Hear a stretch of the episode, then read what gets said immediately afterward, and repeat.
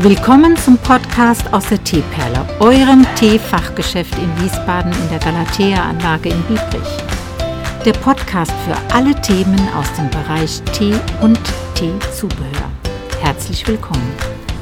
Hallo Dennis. Hallo Uta. Heute möchte ich mit dir mal etwas plaudern. Mhm. Ein Podcast ist ja auch da, um einfach zu plaudern, oder? Man muss ja nicht immer Bericht erstatten oder über was vortragen. Eigentlich plaudern wir beide ja auch. Es so, nimmst, ja. so ein Stück weit, weil es steht etwas im Raum, dass etwas Neues sich tut auf dem Gebiet der Darjeelings. Es dauert noch einen Moment, aber dann passiert es.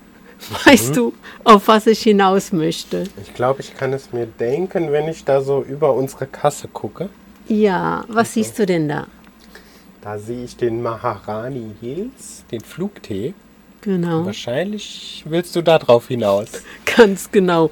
Also äh, ab März manchmal, aber jetzt ist es schon einige Jahre ähm, nicht mehr so, sondern es ergibt sich dann im April bis Anfang Mai hinein, erwarten wir von den Teeplantagen in Darjeeling, die ihre Tees mit der ersten Pflückung dann nochmal besonders ja, vermarkten, nämlich dass sie in kleinen Einheiten verpackt werden und dann nicht auf die Schiffreise gehen, die etwa sechs Wochen dauert, sondern geflogen werden. Und dadurch, dass diese Ernten, die es von ganz wenigen Plantagen nur gibt, ähm, einmal als erste Pflückung und dann in kleinen Kistchen oder Beutel gepackt wird, um sie dann auszufliegen, dann sind die sozusagen am nächsten Tag schon da.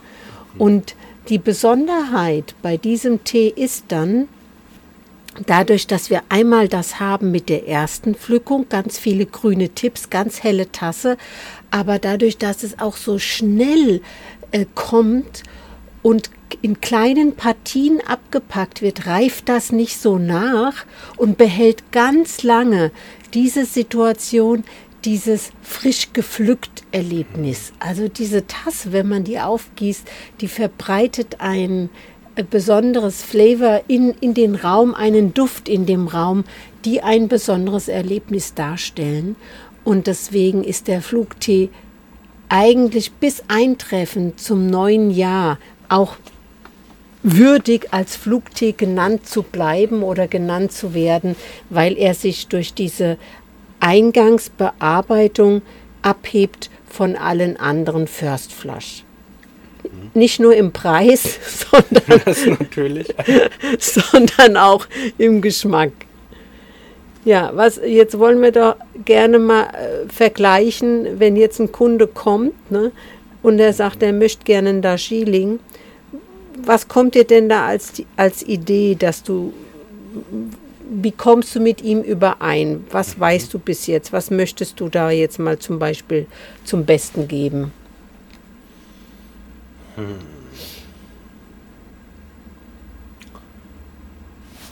Also klar, meine, meine allererster Gedanke und Empfehlung geht äh, in Richtung Himalaya-Auslese, Mhm. den, wir- den ich zumindest sehr, sehr häufig verkaufe. Ja. nicht, wie es bei dir ist. Ja, ich mache das nicht so häufig, weil ich frage, natürlich möchte er ein First oder ein Second Flush. Genau. Und dann gibt es ja innerhalb des Darjeelings auch die Möglichkeit, Dennis, dass man klassische mildwürzig-blumige Tassen hat oder eben auch würzigere Tassen Würzig- hat. Genau.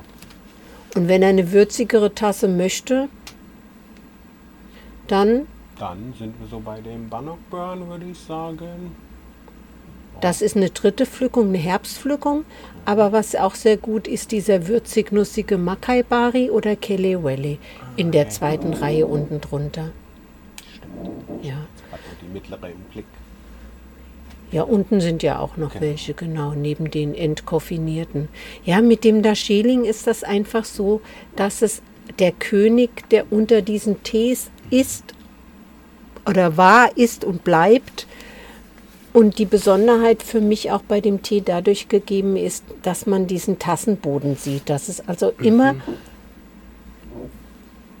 eine hellere Tasse ist als jetzt ein Ceylon oder ein Assam dann sowieso. Der ist ja pechschwarz. Genau, Assam ist ja fast schon mit Kaffee von der Farbe her zu vergleichen. Das stimmt, ja, und kann zum Beispiel auch eine deutliche Würze neben seiner Malzigkeit haben. Und dann ist es ein sehr dunkler Tee. Und der Darjeeling, der bleibt immer ein besonderer Tee. Und wir haben hier einmal, wenn du diese Himalaya-Auslese verkaufst oder empfiehlst, ja, dann machst du nichts falsch. Der passt immer. Ne? Vor allem dann, wenn man ähm, keinen Vorzug hat, dass es ein, eine erste Pflückung sein muss. Und was aber auch sehr bekannt ist, ist dieser Margaret's Hope. Ich hatte heute Morgen eine Kundin, Dennis, die sagt, die wollte Tee aus Georgien. Aber echten Tee aus Georgien, keine so eine Mischung da, Cousinen oder so. Und dann habe ich ihr vermittelt, dass es aufgrund äh, der Tschernobyl-Ereignisse immer noch keine Freigabe äh, gibt ne, für diese Tees aus diesem Gebiet. Sie sagte dann aber, dass sie schon Tees gekauft hat. Und ich weiß ja darum, dass alles vermarktet wird äh, hinter der Tür. Da haben wir ja schon merkwürdige Erlebnisse gehabt. Und ähm, dann habe ich ihr das zugestanden, aber gesagt, dass wir keinen solchen Tee haben. Ja, und dann fragte sie, haben Sie Margaret's Hope? Und da habe ich mich schon gefreut und gesagt, ja. und dann wollte sie den Margaret's Hope als Herbstpflückung, weil sie dann besser schlafen kann. Ja, aber wir haben eine Herbstpflückung, aber das ist von ist dieser Plantage Bannockburn nachempfunden und ähm, ist kein Margaret's Hope. Und ich weiß auch gar nicht darum, dass es Margaret's Hope ähm, als Herbstpflückung gibt. Na gut, mhm. äh, mag so sein, hatte ich mich vielleicht nie für interessiert, ja. Aber damit, dann war auch wieder kein Geschäft zu machen, weil sie will nur die, die Herbstpflückung von Margaret's Hope. Dann soll das so sein. Ja, also ganz ähm, speziell ähm, irgendwie. Ja, Dennis, so ist das. Wie geht's dir denn im Moment? Ja, soweit ganz gut. Mir fällt gerade noch auf, wir haben Darjeeling natürlich auch noch koffeinfrei. Ja, da, ich, den, den habe ich sogar dieser Dame empfohlen und habe gesagt, wir haben den auch entkoffiniert, da können Sie mal auf alle Fälle gut schlafen. Mhm. Ne? Da hat sie mich aber komisch angeschaut. Ich glaube, das hat sie ja nicht verstanden richtig und vor allem nicht gewollt. Also sie hat da doch äh, ganz klare ähm, ja, Wünsche gehabt, die wir nicht erfüllen konnten. Wieder mal nicht erfüllen konnten, ob wir, obwohl wir so viel haben. Ach übrigens, diese Kundin mit dem Rotbusch Marzipan, ne? die da gefragt hat und auch eine Nummer hinterlassen hat.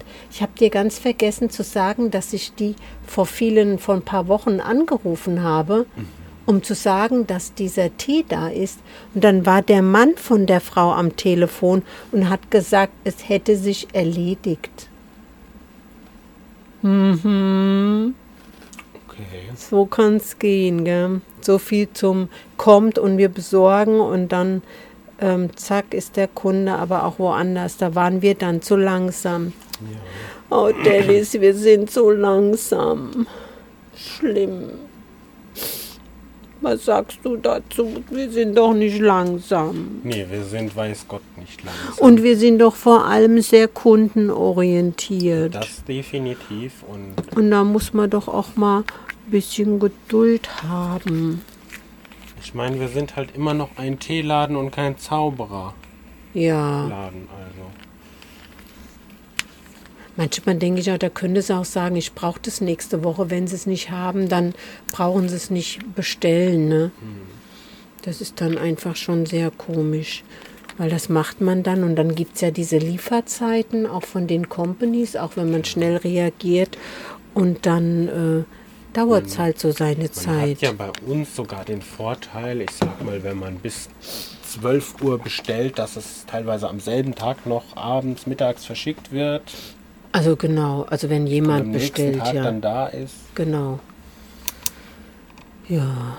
Ach, das Nilpferd übrigens hat, ist am Freitag gekommen. Hast du das mitgekriegt über Instagram? Ich habe das Nilpferd auf Instagram gesehen, ja. Ja, und das habe ich dann an demselben Tag verschickt.